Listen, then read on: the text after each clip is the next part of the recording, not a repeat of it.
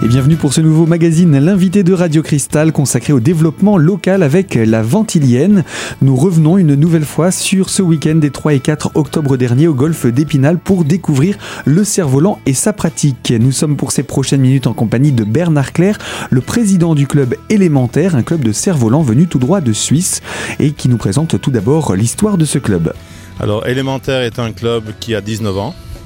On arrive bientôt à 20 ans qui a été créé par euh, des gens qui n'en font plus, malheureusement.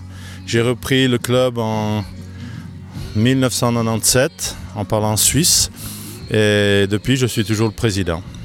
Donc le président de ce club qui va fêter ses 20 ans d'ici quelques mois, on imagine? Tout, tout, juste, tout juste, d'ici quelques mois. Et nous sommes en train de regarder lors de la prochaine Assemblée Générale qu'est-ce qu'on va en faire. Alors, ce club euh, est venu se déplacer ici à Épinal pour montrer également cette pratique que vous avez du cerf-volant. Alors, je ne vais pas, dire pratique suisse, mais vous avez choisi vous-même dans votre club d'avoir une pratique très diversifiée. Présentez-nous ça. Alors oui, c'est vrai que chez nous, dans le club, on touche un petit peu tous les domaines, autant le char avec de la traction que du cerf-volant artistique qui est à l'opposé du monofile, ainsi que du bifile j'ai un membre qui est ici sur Terre, ici avec son enfant, et qui est en train de lui montrer un petit peu comment ça fonctionne. Et mon fils qui a aussi fait ses débuts euh, cervolistiques vraiment pour crochet, ça s'est passé ici à Épinal. Ah, il y a aussi des débuts suisses à Épinal alors Oui, bon, il a eu déjà l'école en Suisse, mais il a eu l'occasion, il y a maintenant plus de 10 ans, de participer à des concours que le Ventilo avait, parce qu'on avait plusieurs, il était passé une dizaine de jeunes entre 8 et 15 ans qui faisaient du cerf-volant. Et pour les encourager, ils avaient fait des concours. Et bien sûr, il avait fait un prix. Et ça, c'est quelque chose qui est toujours resté sur le cœur. Et aujourd'hui, malheureusement, il n'est pas là. Il est en, Irlande pour un séjour linguistique. Et il nous a téléphoné hier. Il a voulu avoir les, les gens qu'il a connus ici pour leur dire encore merci, qui ne pourraient pas là, malheureusement. Eh bien, le club Ventilo, hein, qui est le club spinalien qui organise cette 17e euh, édition de la Ventilienne. Alors, euh, ici, autour de nous, il y a énormément de cerfs-volants qui volent. On va peut-être présenter les vôtres. Euh, ils sont pas tous en train de voler, mais nous expliquer quelles sont leurs particularités. Vous, votre particularité, c'est plus la partie technique. Oui, pour moi, j'aime bien sortir un cerf-volant de manière qui sort du lot, créer passer quelque chose qui ne se fait plus.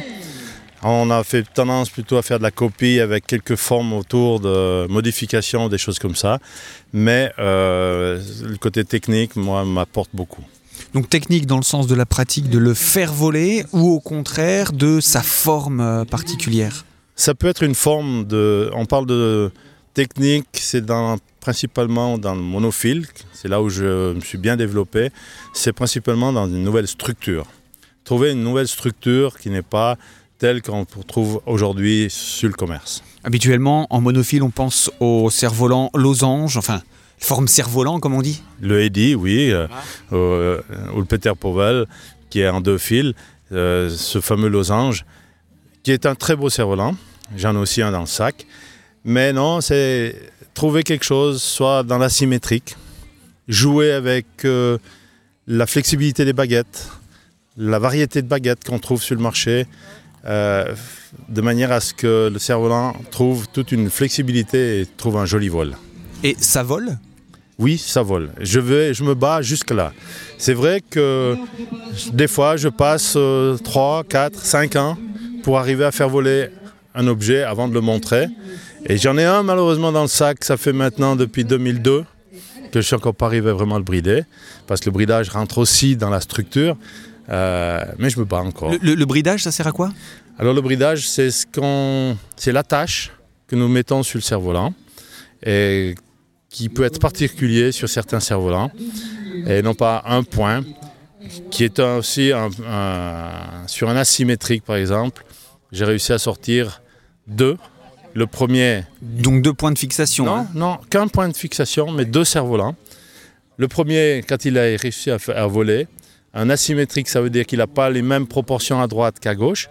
Mais arriver à le faire voler qu'avec un point d'accrochage, c'est quelque chose de miraculeux. Et je crois que j'étais peut-être le seul à pouvoir faire sortir sur un des cerfs-volants de ma campagne qui l'a, elle, artistiquement arrangé. Et bien sûr, ayant fini cette structure et tout, euh, on l'a montré. Il y a d'autres cervolistes qui font aussi de l'asymétrique. Beaucoup en Allemagne. En France, il y en a un aussi qui en fait, que à ma connaissance, il y en a peut-être d'autres. Euh, et la chose qu'il y a, c'est d'arriver à, à reproduire. Alors bien sûr, on m'a mis un défi. C'est pour ça que j'en ai un deuxième. Donc euh, j'ai la nana bleue. C'est pas un coup de chance, c'est ça? Non, non, non, non, c'est vraiment de la recherche. Euh, on a passé beaucoup de temps sur le terrain avec du scotch, un bout de ficelle, pour essayer de trouver où on doit percer la toile et est-ce que j'ai derrière quelque chose pour l'accrocher. Il y a toute une structure, il y a tout un travail qui est fait derrière euh, avant de montrer quelque chose sur un festival comme celui-ci. On peut faire toutes les formes en cerf-volant? Oui, oui, oui, on peut faire toutes les formes. Euh, les chaises dont les cerfs sont assis dessus, là, euh, si vous avez 80 km devant, on les fait voler. Alors, je vois autour de nous, hein, on a plein de formes de cerfs-volants, de la forme un petit peu triangulaire de l'aile, que j'appellerais moi l'aile, mais ça porte peut-être un autre nom Non, euh, celui que vous avez ici posé par terre, c'est un condor. C'est aussi une reproduction. Donc moi j'ai donné un petit touche à moi dessus, de, fabrication. Euh, j'ai d'autres cerfs-volants. L'oiseau m'amène beaucoup. Donc il y a plusieurs cerfs-volistes qui ont déjà sorti des cerfs-volants, ils n'en sont pas contents. Et quand ils me voient, ils me posent souvent la question quel est le problème? Là, j'ai aussi des colombes qui sont pendues sur les perches. Euh, voilà, c'est un travail. Et qui volent pratiquement seules, hein. finalement, elles sont attachées là. Dès qu'il y a un coup de vent, hop, elles s'envolent. C'est juste. C'est la recherche que, nous avons. C'est aussi euh, un cerf-volant c'est un cerf-volant en, lui-même que j'ai posé sur une baguette et, qui vole. Euh, c'est un travail qui a été fait par un Anglais qui est le double. Un copain a fait des photos, en a refait, il l'a fait très lourd, il n'arrivait pas à le faire voler. Il m'a dit Tiens, cet oiseau, moi j'arrive pas à le faire voler, si tu trouves un moyen, euh, ça me ferait plaisir. Alors bien sûr, j'ai pris ce cerf-volant à la maison, j'ai refait les plans et j'ai regardé un petit peu qu'est-ce qui pourrait le déranger et la technique aussi euh, pour alléger le cerf-volant de manière à ce qu'il ne soit pas trop problématique. Et j'y suis arrivé simplement en trouvant du matériel euh, sur le marché pour y arriver à le faire.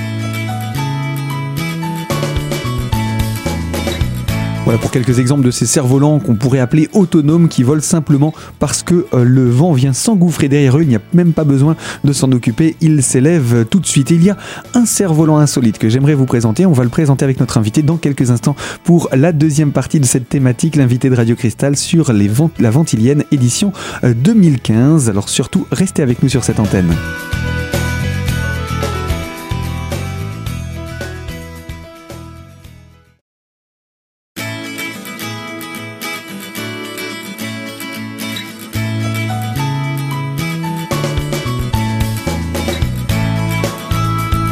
Et sur Radio Cristal, l'invité de la radio sur la thématique de la ventilienne et des cerfs-volants se poursuit en compagnie de Bernard Claire, le président du club élémentaire, un club de cerfs-volants venu de Suisse. Et euh, avec vous, eh bien, on a parlé de ces quelques cerfs-volants autonomes que vous présentez sur cette fête de la ventilienne. Mais il y en a un, un cerf-volant assez insolite en forme de cœur, spécial Saint-Valentin peut-être? Oui, c'est un cerf-volant qui a été créé par euh, René Meyer, qui est suisse aussi, qui a mis lui aussi trois ans on est plusieurs à, développer du, cerf-volant. Il a mis trois ans pour arriver à le développer.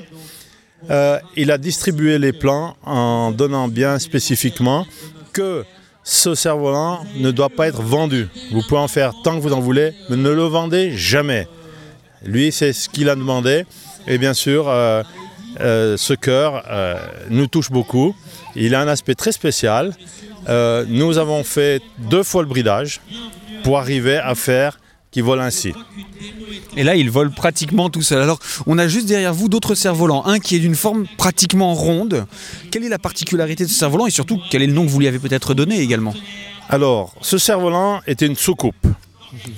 Cette soucoupe euh, est sortie depuis un membre du club qui, lui, a vu ça sur un papier de chocolat américain. Oui, c'est des choses qui sont assez amusantes. Et il l'a reproduit et on a fait un travail de club Et bien sûr, euh, depuis, on a le plaisir de le montrer.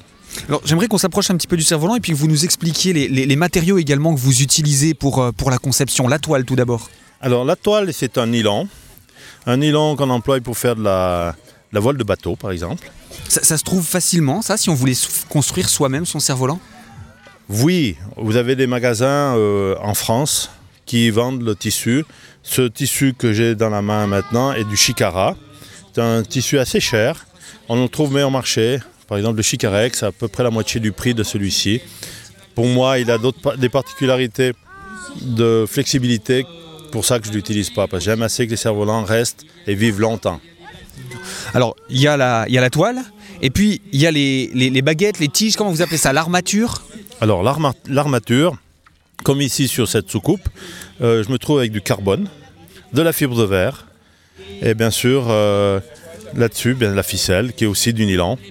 Euh, du nylon renforcé, on voit euh, là-dedans qu'il y a des petits points blancs qui permet de pouvoir le- le- faire que le- la ficelle tienne longtemps. Et que le cerf-volant aussi vive longtemps.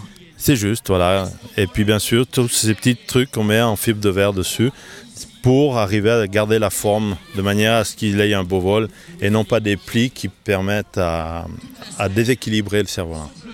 Vous avez également vous-même conçu un cerf-volant intégralement? Oui, j'ai le Lacarte. Il est dans mon sac, malheureusement. Euh, imaginez une carte de bridge. Il a une dimension de, sauf erreur, 9, 90 9 94 mm. 94 Ouais, ou, et sauf erreur 56 de large. Je ne me rappelle plus exactement. C'est vraiment la taille d'une carte, quoi. 9 cm 4 sur 5 cm quelque Ouais. chose? Voilà. Et puis que nous avons fait, euh, nous, gardons- nous avons gardé la dimension la proportionnelle et puis nous avons fait un cerf-volant qui fait 2 mètres de haut. Ah oui, forcément là, il est un petit peu plus grand. Tout à fait. Ça ressemble un peu, un peu au cerf-volant qu'on a vu de nos amis suisses qui sont là-bas, qui sont au sol. Ça fait Des grands cerfs-volants rectangulaires. cerf-volant rectangulaire. Mais la particularité, c'est justement euh, le montage du- de la structure. Et un petit peu, il nous a fallu bien sûr respecter les angles. Les angles sont arrondis. Et il y a des cartes qui sont vraiment bien arrondies. Il y en a qui sont un petit peu comme coupées à l'angle. Et c'est celui qu'on a choisi.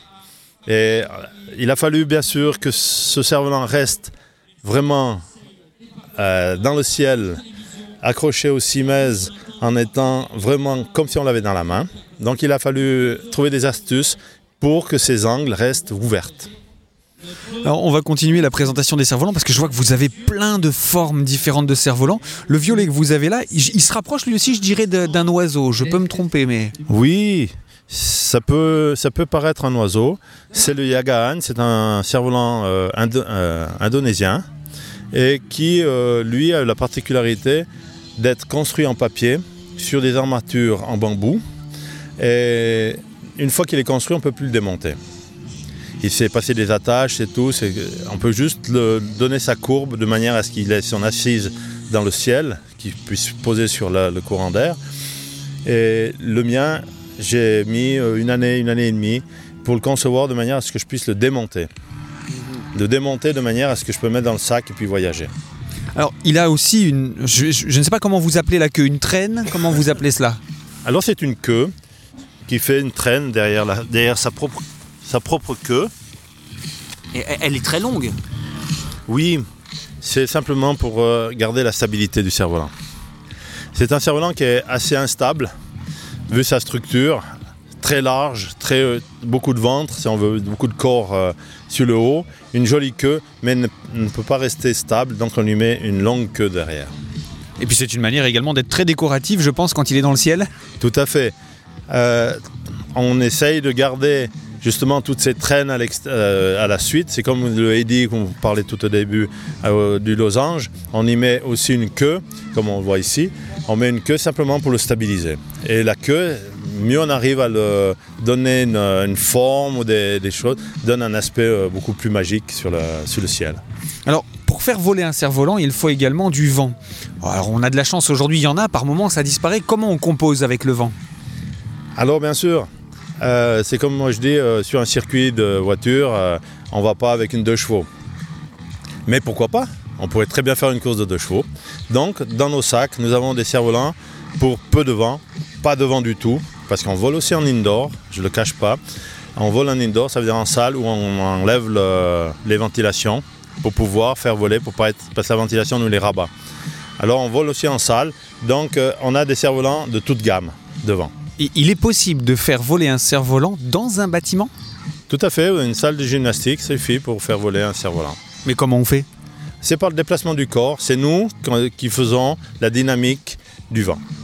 D'accord. En fait, on crée par le, fait de tirer le cerf-volant, peut-être, cet aspect de l'air qui vient s'engouffrer dedans? Alors, bien sûr, c'est souvent circulaire. Donc, euh, on met le cerf-volant dans, un, bord. Et dès qu'on tire, un petit peu en reculant, le cerf-volant monte, vu son incidence. Et pour qu'il garde sa, hauteur, c'est simplement un déplacement du corps, souvent un petit peu circulaire dans, la salle, qui fait qu'on peut faire beaucoup d'images et, de, et de freestyle aussi dedans.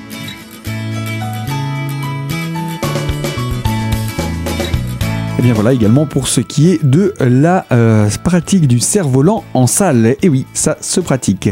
Sur la Ventilienne en compagnie du président du club élémentaire, Bernard Claire, et nous allons poursuivre sur la présentation justement de la pratique du cerf-volant. Alors surtout, restez avec nous pour la troisième partie de l'invité de Radio Cristal.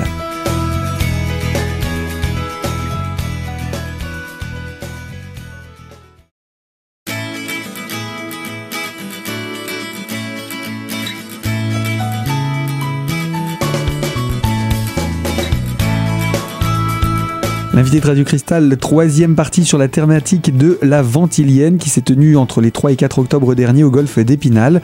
À notre micro, Bernard Claire, président du club élémentaire, club de cerf-volant qui va bientôt fêter ses 20 ans. C'est un club venu de Suisse d'ailleurs, faut-il le préciser. Alors sur cette Ventilienne, il y avait des démonstrations en cours avec un groupe de cerfs-volants. Est-ce que c'est plus difficile de pratiquer à plusieurs?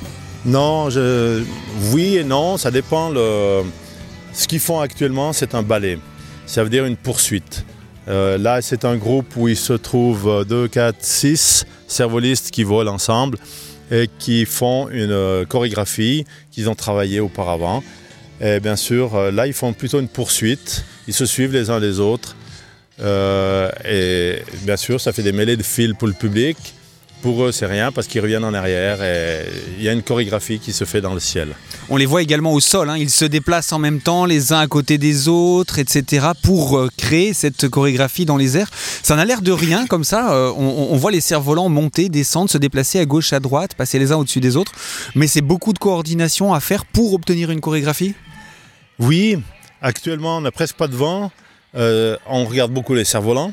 Moi, je préfère regarder souvent les cervolistes les gens qui sont au sol, si je peux les regarder eux avant le cerf-volant, ils ont énormément de déplacements. Ils ont énormément de déplacements au sol. C'est principalement pour euh, corriger la force du vent. Dès que vous êtes au zénith, on a des fois beaucoup de force et on avance pour freiner, pour arriver à suivre les uns les autres et on recule quand on n'a pas assez de vent. Voilà un petit peu pourquoi on bouge beaucoup au sol. Effectivement, c'est un vrai balai également sur le sol. Euh, on peut l'observer quand on voit des, des cervolistes. Ils ne restent rarement figés à la même place. Alors, il y a quelque chose dont on n'a pas parlé. C'est ensuite le fil qui va servir. Et je vois que vous avez par moment des bobines assez conséquentes. Le cerf-volant peut voler très haut.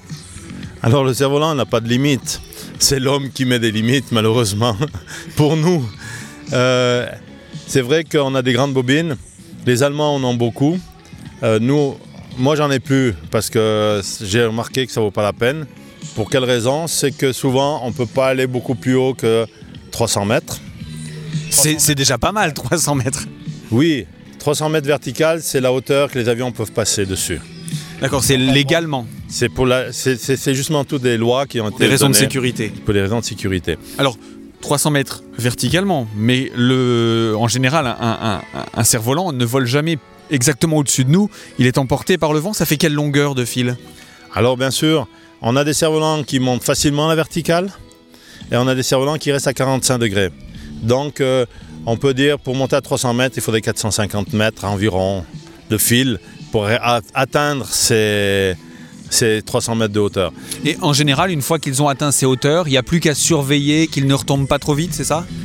Non, oui, Oui et non. Le problème qu'il y a, c'est qu'une fois qu'ils sont si hauts, on les voit même plus. Parce que 300 mètres, c'est quand même loin. Et suivant la grandeur du cerf-volant, euh, il n'a plus de sens. On peut estimer quelle est la hauteur là des plus hauts, le, rose tout en haut marqué 12 756 km. Alors, euh, j'espère que vous savez de quoi il s'agit. Alors déjà pas, si vous savez ce que c'est, ça pourra m'aider. Surtout qu'il est particulièrement rectangulaire. Je dirais il a la forme d'un rectangle assez plat finalement. Tout à fait, c'est un rectangle avec euh, deux baguettes qui font la, traction de chaque côté et deux baguettes verticales de manière à ce qu'on ait une, euh, une structure qui tient quand même dans le ciel. Ces 12 000 là, c'est la, sauf erreur, c'est le diamètre de la Terre. D'accord, et ben là il va être exactement au-dessus de nous, hein. c'est assez impressionnant, on se demande même parfois où, est le, le cervoliste. Le cervoliste il est actuellement assis là-bas, c'est un Belge, Marc, qui est assis là-bas, il rembobine gentiment. Euh, qui lui a actuellement environ 50 mètres de hauteur. Ah, c'est une belle, une belle hauteur en tout cas. On a l'impression de tutoyer les nuages qui sont encore quand même à une certaine marge. Hein. Alors, euh, le déplacement sur les festivals de cerf-volant, pour vous, c'est important aussi, montrer cette passion, la partager avec les jeunes? Ah moi, je, si je pouvais faire ça tous les week-ends, je serais heureux. Malheureusement, je travaille encore et ça sera le dernier pour cette année. J'en ai fait beaucoup cette année. J'ai fait le Danemark, j'ai fait l'Allemagne, j'ai fait la France, euh, du nord à l'est. Donc j'en ai fait énormément. J'étais aussi à l'ouest. C'est une passion de famille. Votre épouse, votre fils, tout le monde participe, j'ai l'impression. Ben, c'est qu'on aime ça. Bien sûr, c'est une passion que j'ai depuis 97. C'est pas si vieux que ça. Mais comment vous êtes tombé dedans? Une vieille histoire de vacances avec ma compagne actuelle. On a été en Gironde, au bord de mer. Et moi, je suis une personne souvent très active. Et le problème qu'il y a, rester au soleil, moi j'appelle rôtisserie avec un livre, ça ne me convient pas.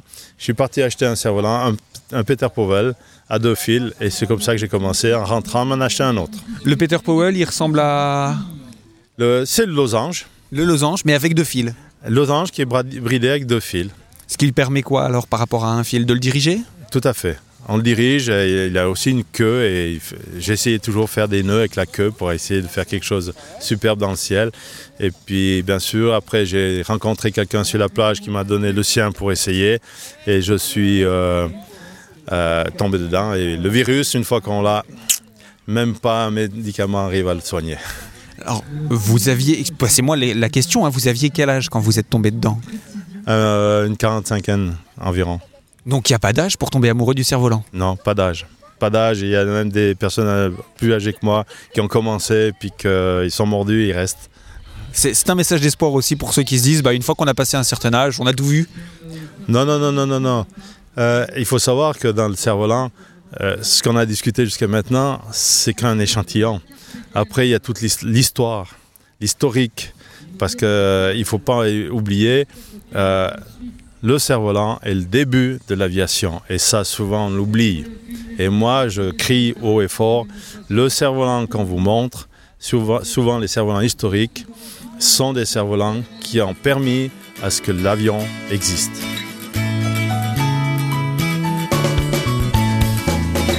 Eh bien oui, il n'y a pas d'âge pour débuter le cerf-volant, on peut même commencer très tardivement. Alors s'il y a des seniors qui nous écoutent et que cela peut intéresser, vous l'avez compris, c'est une pratique qui peut être très douce, alors n'hésitez pas à vous laisser tenter par cela.